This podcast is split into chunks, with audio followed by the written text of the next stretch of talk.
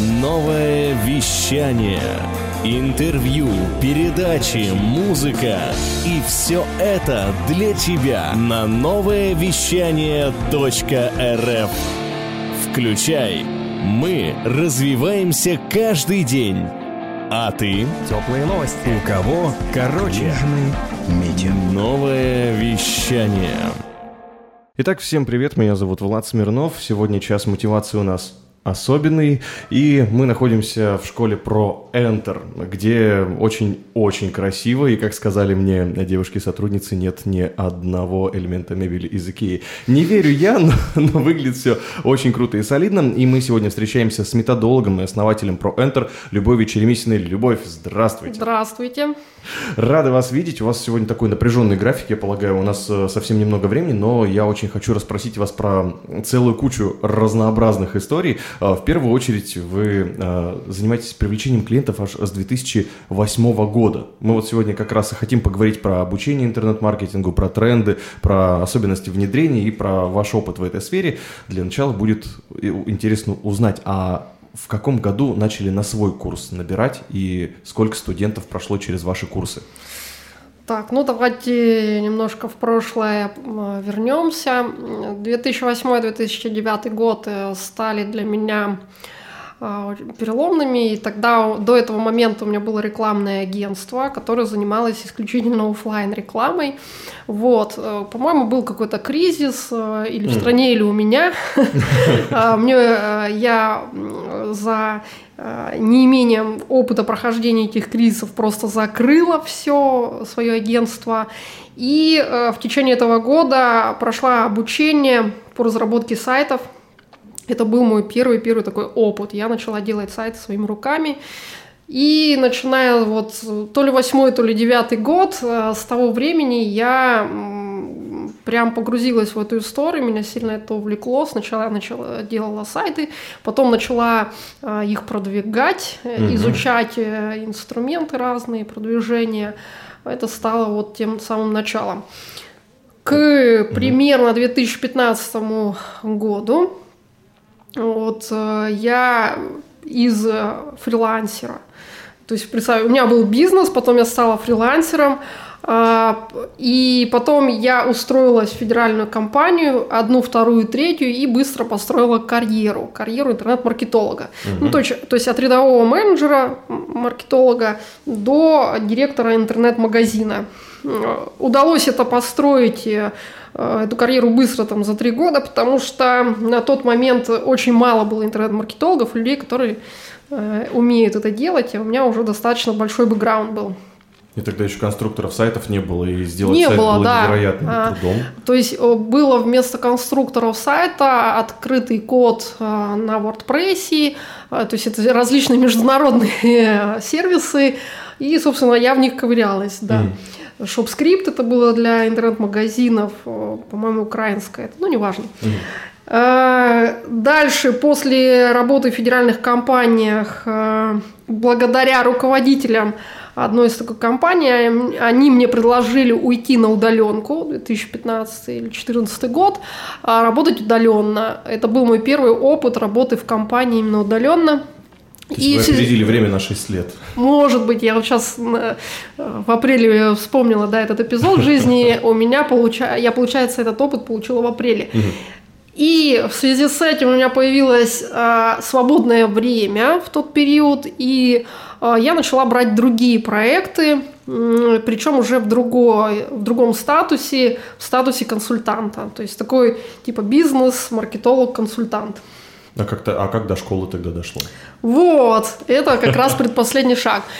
И в какой-то момент по сарафанке э, ко мне пришло очень большое количество клиентов, я их набирала, и в какой-то момент я поняла, что не могу освоить а, все количество входящих заявок. И mm. я стала перед выбором. Выбор какой у меня был на тот момент, получается, это 15 год примерно. Первое, я открываю бизнес, который будет являться digital-агентством. То есть mm. это примерно та история, как и была у меня, но только в интернет, да. То есть было рекламное агентство, теперь вот. То есть вот. Но здесь у меня было очень много боли, потому что мне не хотелось этот бизнес, э, потому что э, там все судами закончилось и прочими. Да, очень, очень тяжело переживала я тот э, кризис. Но это первый исход, который можно было выбрать. А второй выбор, который а, мог быть в том моменте, это передавать знания, которые у меня были, знания, опыт, навык другим людям. То есть это образование, обучение других людей. Вот, и это было новое для меня, но как раз в тот момент как-то у меня начало все в жизни сильно меняться, я стала, стала более, наверное, э, как бы этот термин, так сказать, больше себя... Больше себя любить? Может быть, да, спасибо. Настал тот момент, когда работа отошла. И в тот момент я вспомнила, что на самом деле у меня такая история моего рода, что мой отец, мой дед и мои прадеды, прадед э, по отцовской линии, они все были учителями.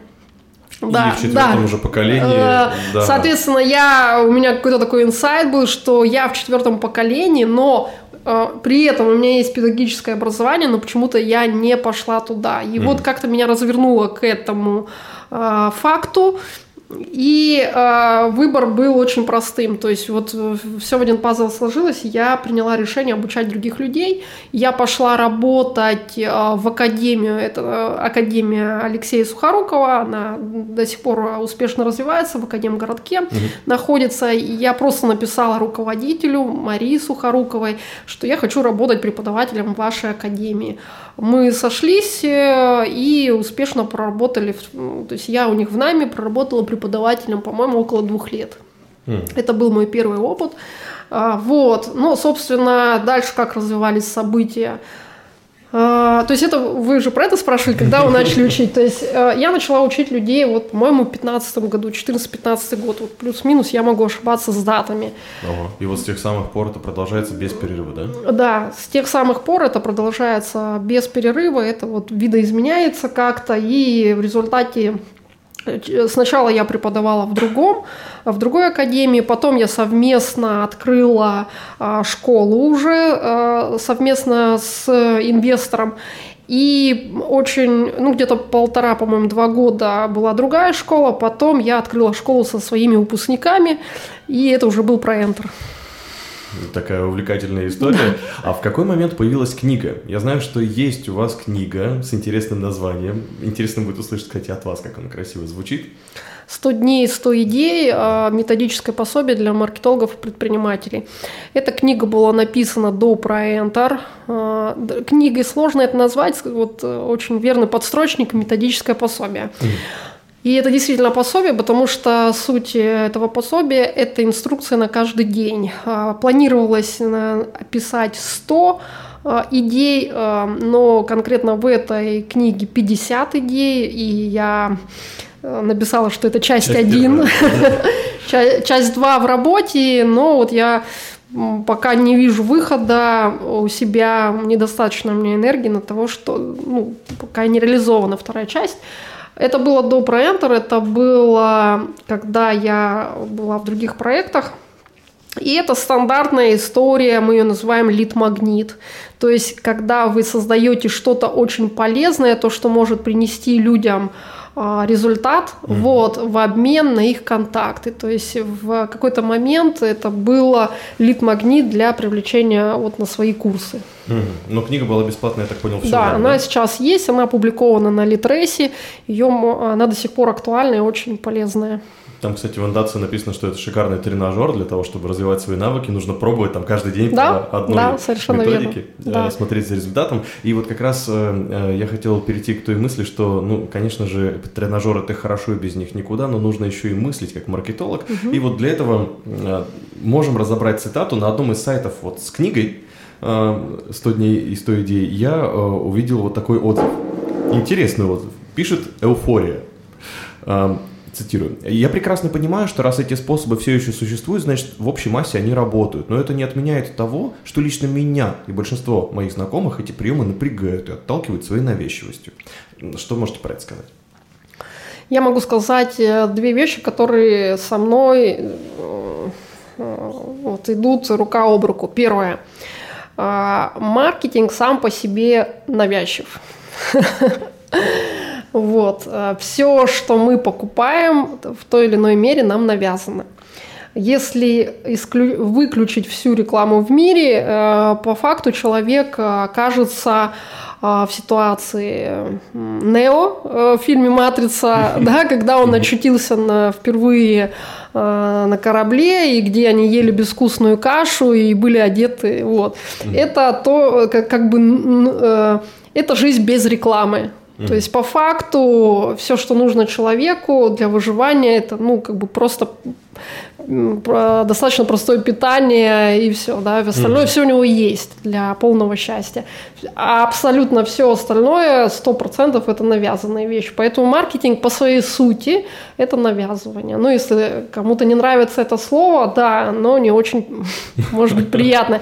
Но э, так устроен э, капиталистический мир, и не только, да, потому что в Советском Союзе не было маркетинга, но была пропаганда. пропаганда да. По факту это не сильно отличается, даже более, менее экологично, скажем так. Вот, а, поэтому если вам, э, ну, вы выбираете в каждый момент, если для вас это норм, вы выбираете заниматься маркетингом. Э, это про навязчивость. Ну вот. да, это в принципе а, логично. Да, вторая штука, э, это, а вторая штука это то, что есть инструменты более навязчивые, есть менее навязчивые, да, но mm.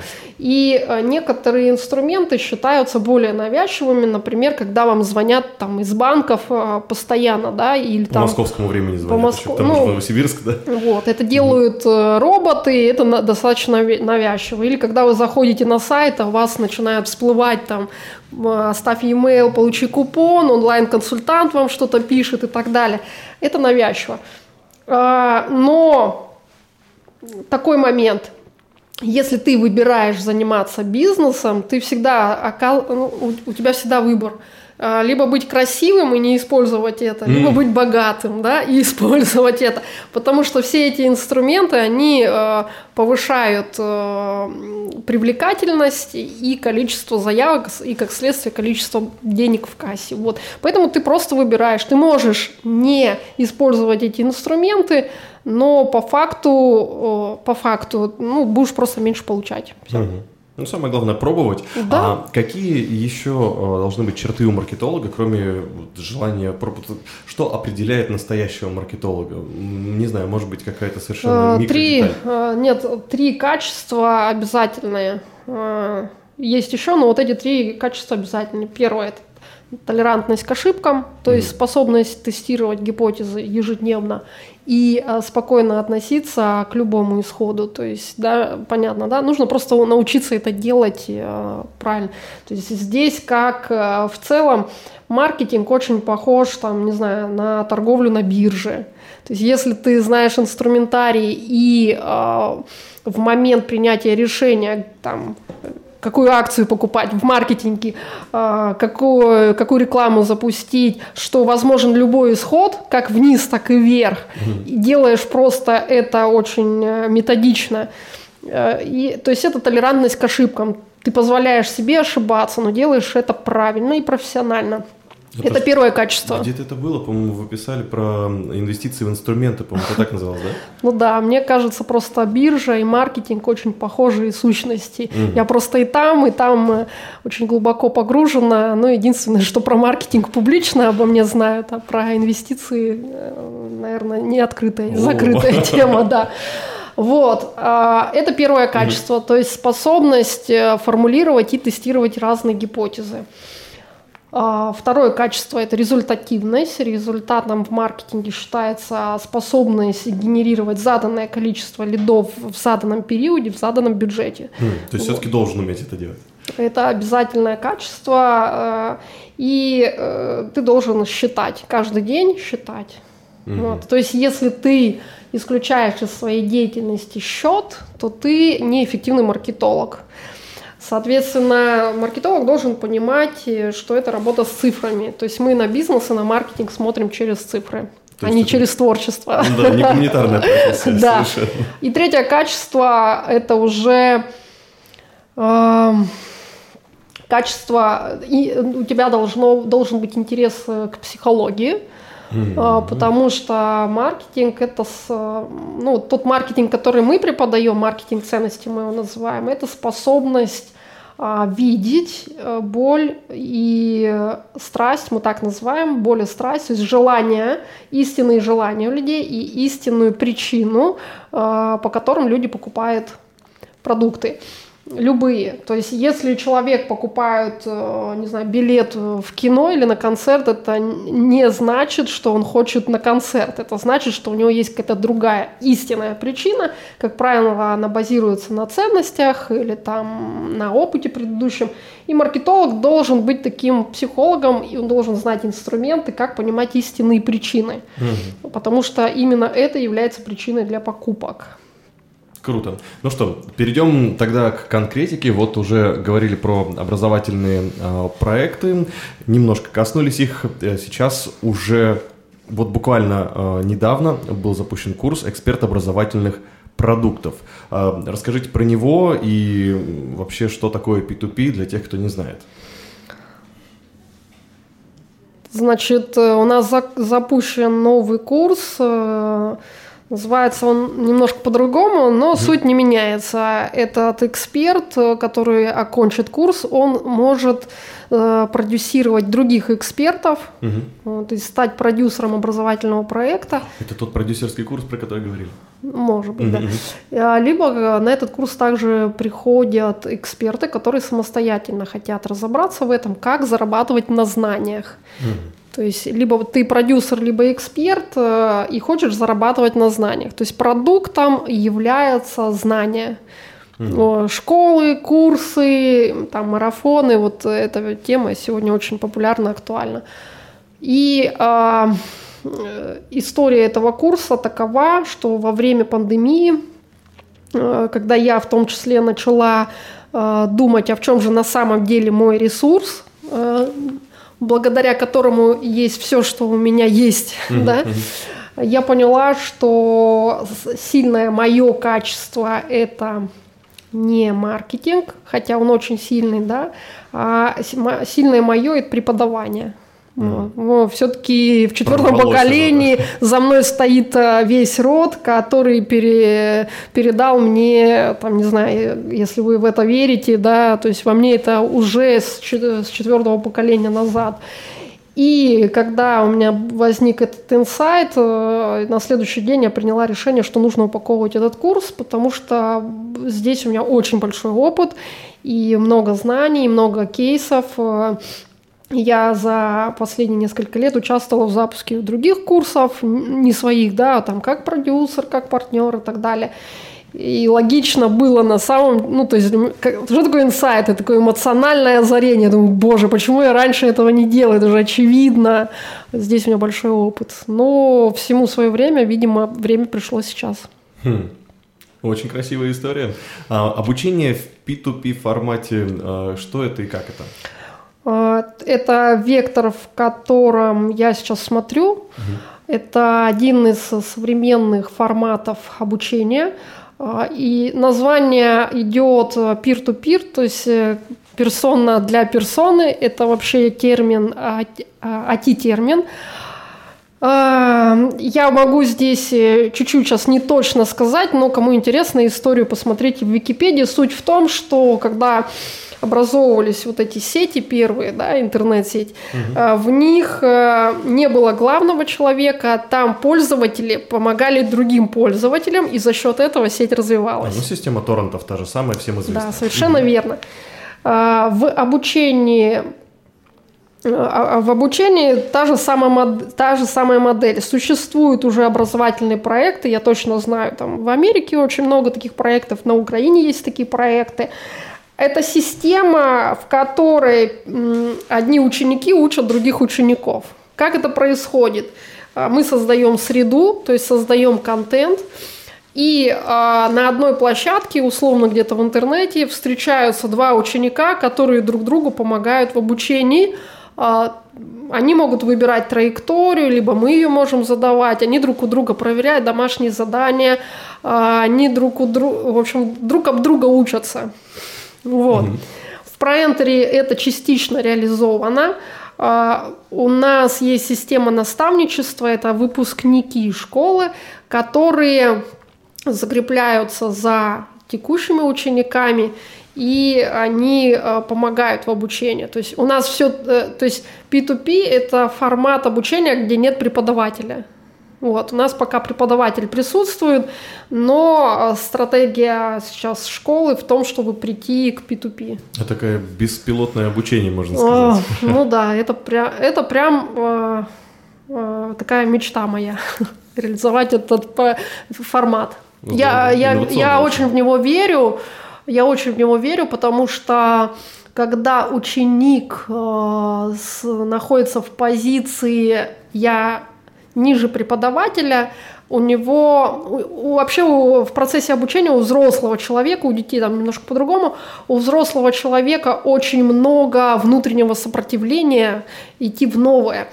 И когда в его поле на обучении появляется преподаватель, э, в сознании преподаватель это подавляющее. Вот. И насколько бы сам преподаватель не был, ну, то есть он может быть открытым, свободным и вообще себя не ставить выше, да, у ученика есть программа в голове, заложенная школой, университетом и семейным, а, ну, семьей, да, что есть кто-то выше него, и он автоматически преподавателя воспринимает выше себя. Mm. И а, у него и так много внутреннего сопротивления, а тут еще есть mm. история, которая выше него. Вот. А, но это процесс. Я думаю, эти модели новые в русскоязычном пространстве, но я в них верю. Потому что, например, у меня есть программа менторства, менторство Любови Черемисиной называется «Продукт», там внедрена стопроцентная Э, я там выступаю в роли модератора, а 10 предпринимателей занимаются обучением друг друга. И это очень круто работает. Э, идет трансформация не только на физическом уровне, то есть в проектах меняются цифры, меняется мышление, ну, то есть какие-то прорабатываются, то есть они там становятся друг для друга психологами и э, в свои интересы погружают, и за счет этого там на всех уровнях происходят изменения физические, ментальные, эмоциональные, то есть трансформация крутейшая происходит. Интересный образовательный тренд у вас тут. А, кстати говоря, вот уже послезавтра будет mm еще один метап, да. бесплатный к тому же. mm Это очень интересно. mm Про что он будет и для кого он? Он про карьеру в цифровом мире. А, значит, мы сейчас видим, что люди оказались э, после пандемии немножко в таком рассеянном состоянии, что дальше, как им быть с их профессиями. Мы видим, что пандемия и вообще режим самоизоляции запустил неизбежный, в принципе, но он ускорил процесс цифровизации всего бизнеса. И э, многие профессии оказались под э, прицелом. Вот. А, что делать дальше, какую профессию выбрать, это первый вопрос, который задает население, а второе, им страшно, потому что под ударом оказались 30 плюс летние э, люди, и если мы всем там, до 24 лет, там, зумерам, да, так называемым, э, это очень легко сейчас этот период проживается, потому что они родились в эпоху изменений, то 30 плюс э, люди, им очень-очень страшно. Вот представьте, там работал ты э, бухгалтером, и тебе нужно измениться, причем сделать квантовый скачок в развитии, стать каким-то цифровым человеком. И сопротивление очень сильное. Не сопротивление же, а страх. Вот. А, метап мы э, организовали для того, и пригласили туда экспертов с HeadHunter, коучей, а, карьерных консультантов, которые проработают эти страхи. То есть людям важно понять, что это уже неизбежно, с этим надо работать, и что есть среда, в которую они могут прийти и там максимально безболезненно пройти эту адаптацию. То есть э, придется пройти это всем. Вот. Но либо вы это делаете в той среде, которая максимально дружественна, либо вы это делаете самостоятельно, если достаточно внутренней силы э, и энергии, либо где-то в других, менее дружественных, может быть, средах. Хм. Это здорово. А во сколько начинается метап? Сколько он будет длиться? В 11 начала и до 4 часов. Такой продолжительный. Остались ли еще физические места и можно ли посетить его онлайн?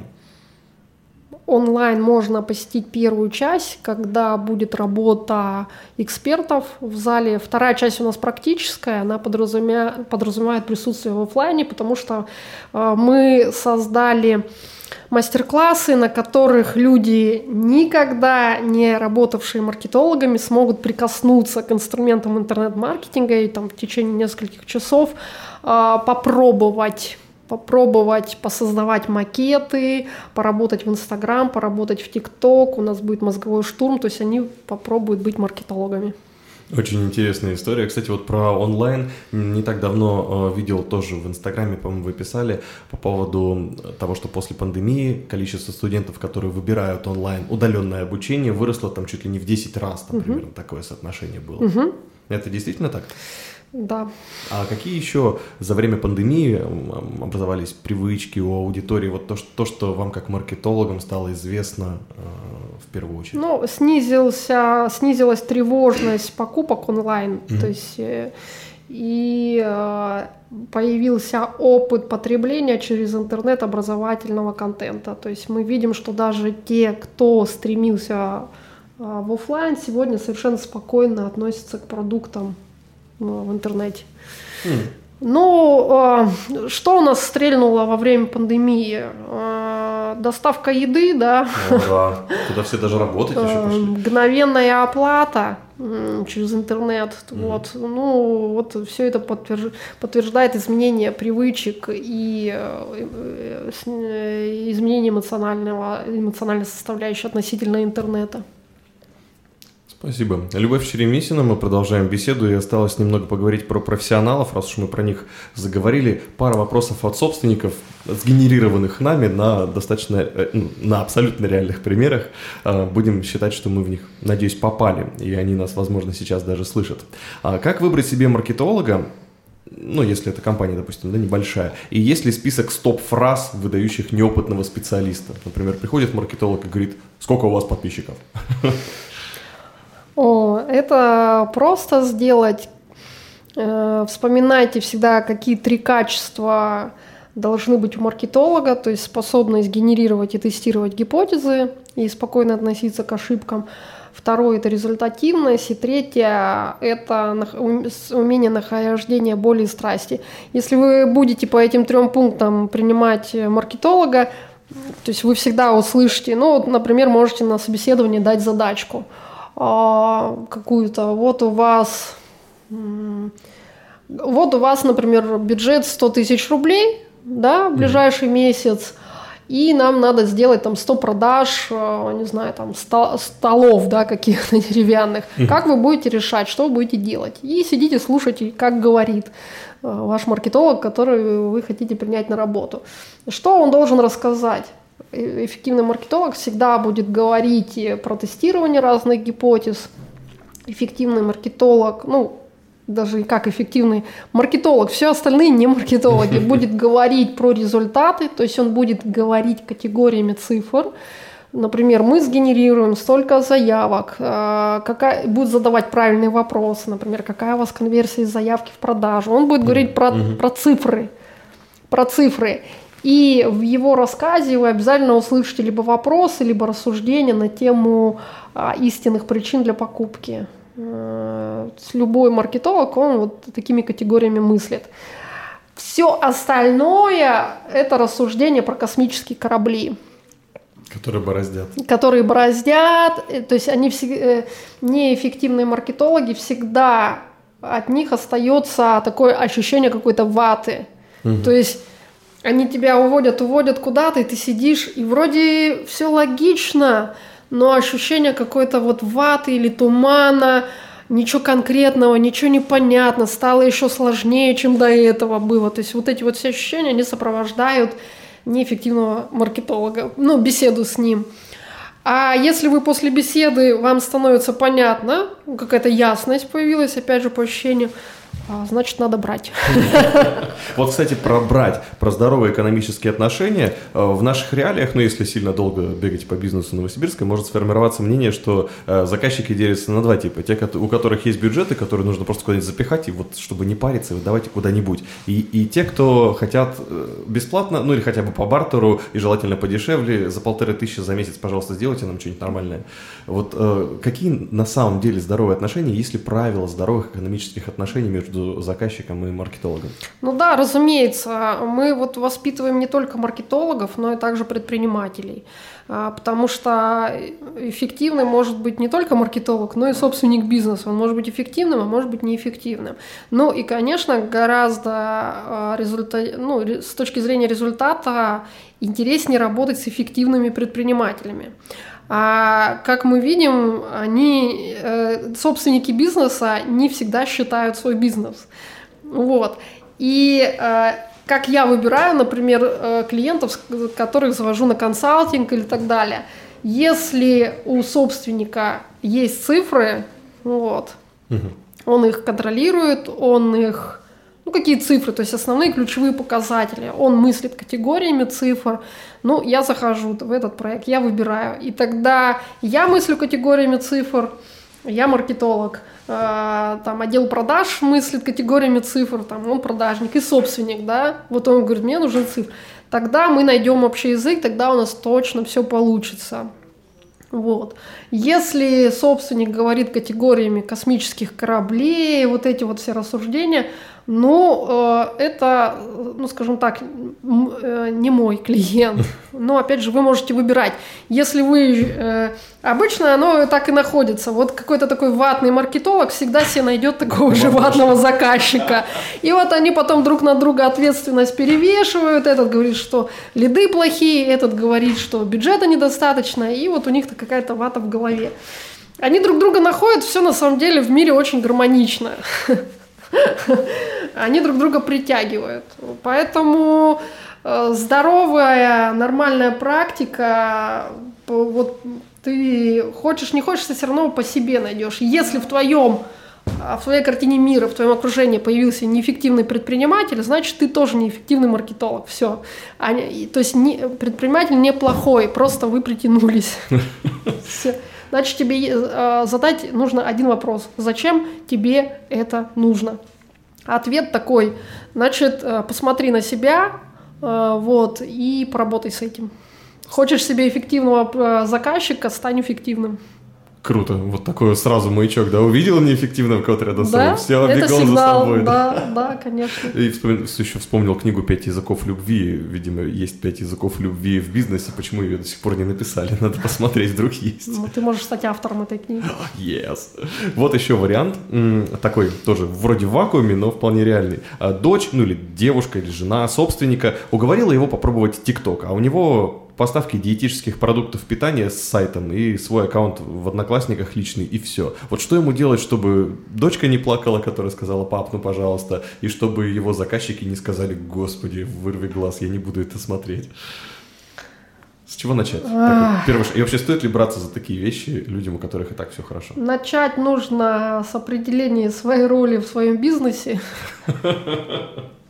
А, в этой ситуации два момента. Первый момент э, вот это про обиду дочери, не обиду дочери, это не бизнесовый подход. Угу. То есть либо ты занимаешься успокоением дочери, но это не про бизнес. Угу. Вот. Если про бизнес, э, ну, есть как бы задачи, вот ты тестируешь гипотезу TikTok. Все, она без эмоций.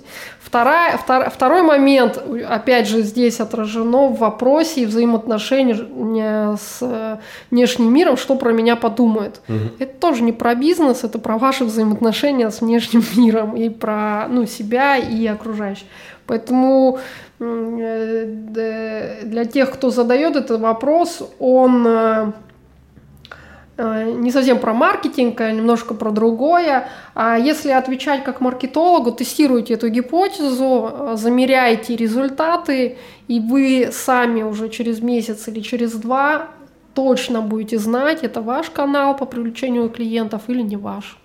Какую хорошую прививку мы сделали. Уважаемые собственники, социальные сети – это не эмоциональная история. Используйте это как инструмент. Абсолютно. Все.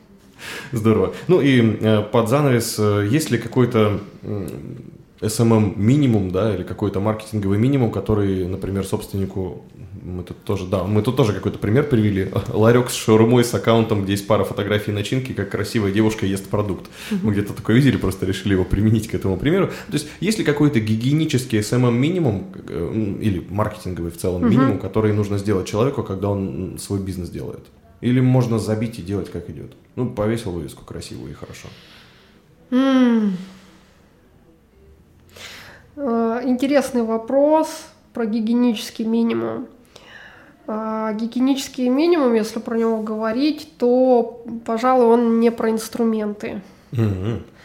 То есть, э, что такое инструменты? Это как раз таки, например, там аккаунт в Инстаграме, таргетированная реклама, контекстная реклама, лендинг-пейдж или и так далее. Ну, понятно, что такое, да, инструменты. А, но маркетинг э, – это ну, процентов на 20 инструменты, а вот процентов на 80 – это про стратегию. Вот. А что такое стратегия? Это, собственно, в основе стратегии, как скелет, лежит декомпозиция. И смотрите, куда я вас возвращаю. Это про цифры. То есть декомпозиция – это когда вы раскладываете в ключевые показатели вашу бизнес-цель. Цель – это количество денег, которые вы хотите э, заработать в конце месяца. Угу. Она складывается, вот смотрите, сейчас быстро разложим. Например, вы хотите зарабатывать миллион, и что-то продаете по тысячу рублей, ну, не знаю, стулья, табуреты, да? Угу. Чтобы заработать миллион, нужно сколько табуретов продать по тысячу рублей? Э, тысячу, да? Тысячу, угу. тысяч, тысячу табуретов. Итак, тысячу продаж вам надо сделать, э, если это в розницу. Или в оптом, например, 10 клиентов по 100 продаж. Понятна логика? Хорошо, допустим, мы B2B бизнес, и нам нужно 10 клиентов которые у нас купят по 100 табуретов. Чтобы э, сделать э, 10 продаж оптовых, сколько нам нужно сгенерировать заявок? Mm-hmm. Да? Mm-hmm. Вот. Э, предположим, это 50 заявок, то есть из, 5, из 50 заявок 10 у нас купят. Хорошо, сколько нам нужно э, потратить денег, чтобы получить 50 заявок? Э, это все высчитывается, есть инструменты, которые позволяют это все считать. Предположим, нам нужно 50 тысяч рублей. Вот. То есть вот эта декомпозиция. 50 тысяч рублей, 50 заявок, 10 клиентов по 10 тысяч рублей равно миллион. Вот. Все, э, основное время э, в маркетинге занимает э, работа с декомпозицией. И на эту декомпозицию ты начинаешь уже думать, какие инструменты интернет-маркетинга мне нужны, чтобы это, эту декомпозицию реализовать. Угу. Понятно? Да. И этих инструментов во. То есть э, там в книге у меня только 50 их, а на самом деле их несколько сотен. И ты можешь выбирать ты можешь, э, суть твоей работы э, и работы маркетолога сводится к тому, что ты через тестирование гипотез, через тестирование разных инструментов находишь те, которые позволяют тебе эту декомпозицию реализовать. Очень круто. Главное, понятно звучит, а то все как воронки продаж, воронки продаж. Вот как надо рассказывать. Поэтому гигиенический уровень – это оцифровка вашей цели. Другими словами, декомпозиция. А, есть прекрасный сайт для тех, кто впервые слышит этот термин. А, по-русски наберите декомпозиция 5.rf. Это то, о чем я говорила, только сервис, он бесплатный. Поиграйте там с цифрами, подставляйте всякие показатели. И уже эта практика она практически духовная такая глубоко. Эта практика рассеет ваш туман в голове, и вы сами себе сможете ответить на многие вопросы по маркетингу. Любовь так четко рассказывает, что я даже не знаю, получится ли у меня сейчас под занавес нашей беседы перевести в философскую тему или снова мы идем в цифры. Вот сейчас и посмотрим. Мы специально для того, чтобы э, поговорить про маркетинг, э, зашли на несколько ресурсов, но чтобы не ошибиться, а то вдруг мы что-нибудь назовем, что уже не в моде. Э, зашли на vc.ru, и они пишут, что а, продолжает расти интерес пользователей к более качественному и полезному контенту. Понятно, что все сложнее попадать в топы, угу. начинают работать более локальные механизмы поиска, там по районам уже, там чуть ли не по домам можно уже делать что-то такое. И соцсети регулярно меняют правила игры. Ну, в общем, ощущение такое, что... Все как на бирже. Да, усложняется с каждым, с каждым разом. А будет ли как на бирже какой-нибудь глобальный, не знаю, там, дефолт Пузырь? или изменение правил, там, или, не знаю, что-нибудь еще?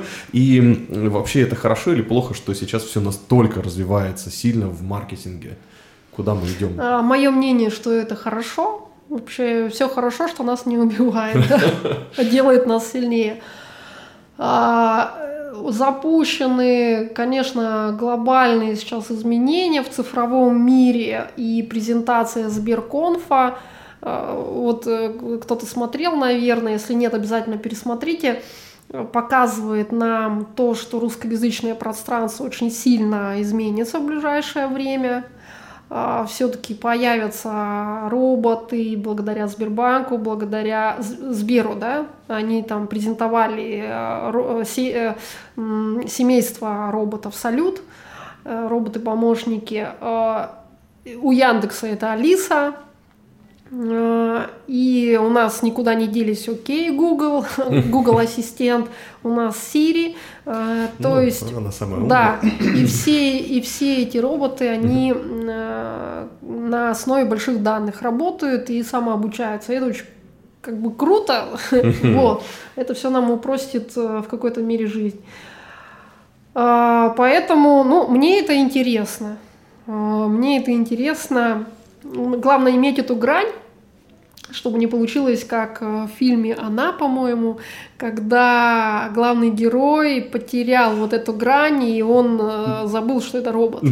Вот. То есть главное быть э, в осознанном состоянии, не забывать, что это все-таки машина. Вот. И поэтому я думаю, в какой-то мере это благо. Ну вот эволюцион, эволюция такая. Ну, а если что, можно посмотреть черное зеркало и, немного так деморализоваться. Ну, опять же, там все в таком, конечно, ключе. Если вы будете осознанно листать Инстаграм, то вам вреда от этого не будет. Но э, большая часть населения в Инстаграме проводит время неосознанно. Зависает. Что такое осознанное? Э, листания Инстаграма. Это когда вы пролистываете и осознаете, что вы видите. Например, что изображено на картинке, mm-hmm. читаете пост, читаете комментарии, понимаете это, да, это осознанное. А, согласитесь, что за один вход в Инстаграм, ну, 3-4 поста вы освоите осознанно, и потом вы выйдете, вам будет достаточно. Что такое неосознанное листание Инстаграм, когда вы просто пальцем левой или правой руки мотаете ленту вверх, все, и сторис переключаете. И э, первое от второго отличается. Первое, вы управляете этим, второе, вами управляют. Все, вами управляет Инстаграм, и вы в черном зеркале. А, на самом деле это очень серьезный такой э, вопрос. А, мы видим, что э, в отчетах футурологов, что к 2025 году будут построены клиники по выводу из digital зависимости. Угу. И это реализовано уже, например, в Корее, там это есть. Я думаю, а, я по себе это скажу из личного опыта. Я выводила себя из digital зависимости. Сейчас я совершенно спокойно живу без гаджетов и могу несколько суток э, находиться без телефона, не испытывая тревоги. Вот, и это, в этом разница. То есть, если вы э, находитесь в осознанном состоянии относительно гаджетов, тогда такое бурное развитие вам во благо. Вы используете эти инструменты, которые появляются для того, чтобы ваша жизнь, качество вашей жизни росло. Если вы в digital зависимости, вам это во вред. Вот, и вы в черном зеркале. Интересно так рассказывать Любовь Черемисина. Я понимаю, что я сижу, у меня в руках телефон, а у руководителя школы маркетинга телефона на столе нету, потому что видите, как оказывается, зависимость лишний раз не стоит дергать за хвост. Вот так, спасибо большое. Сегодня с нами была методолог и основатель ProEnter Любовь Черемисина. Мы здесь, в ее личном кабинете, физическом личном кабинете да. находимся. Это очень приятно. Спасибо большое. Спасибо Любовь. вам. Всего доброго, и мы совсем скоро продолжим на новом вещании изучать новые интересные события и инструменты. Ну а я, Влад Смирнов, прощаюсь со всеми. Желаю всем как можно больше задавать правильных вопросов и получать на них интересные ответы. Заходи на нововещание.рф и там сможешь увидеть все то, чего тебе так не хватало. Пока-пока. Эй, слушай больше передачи выпусков на Liquid Flash. В крутом приложении. И... Кто сказал, что это саунд А ну-ка, парень, покажи. Прическа и осанка выдают в тебе бандита. Ты ведь знаешь, где вся истина зарыта? Так расскажи другим, это что ли приложение Soundstream? Так твоя мама слушает там Liquid Flash. Раунд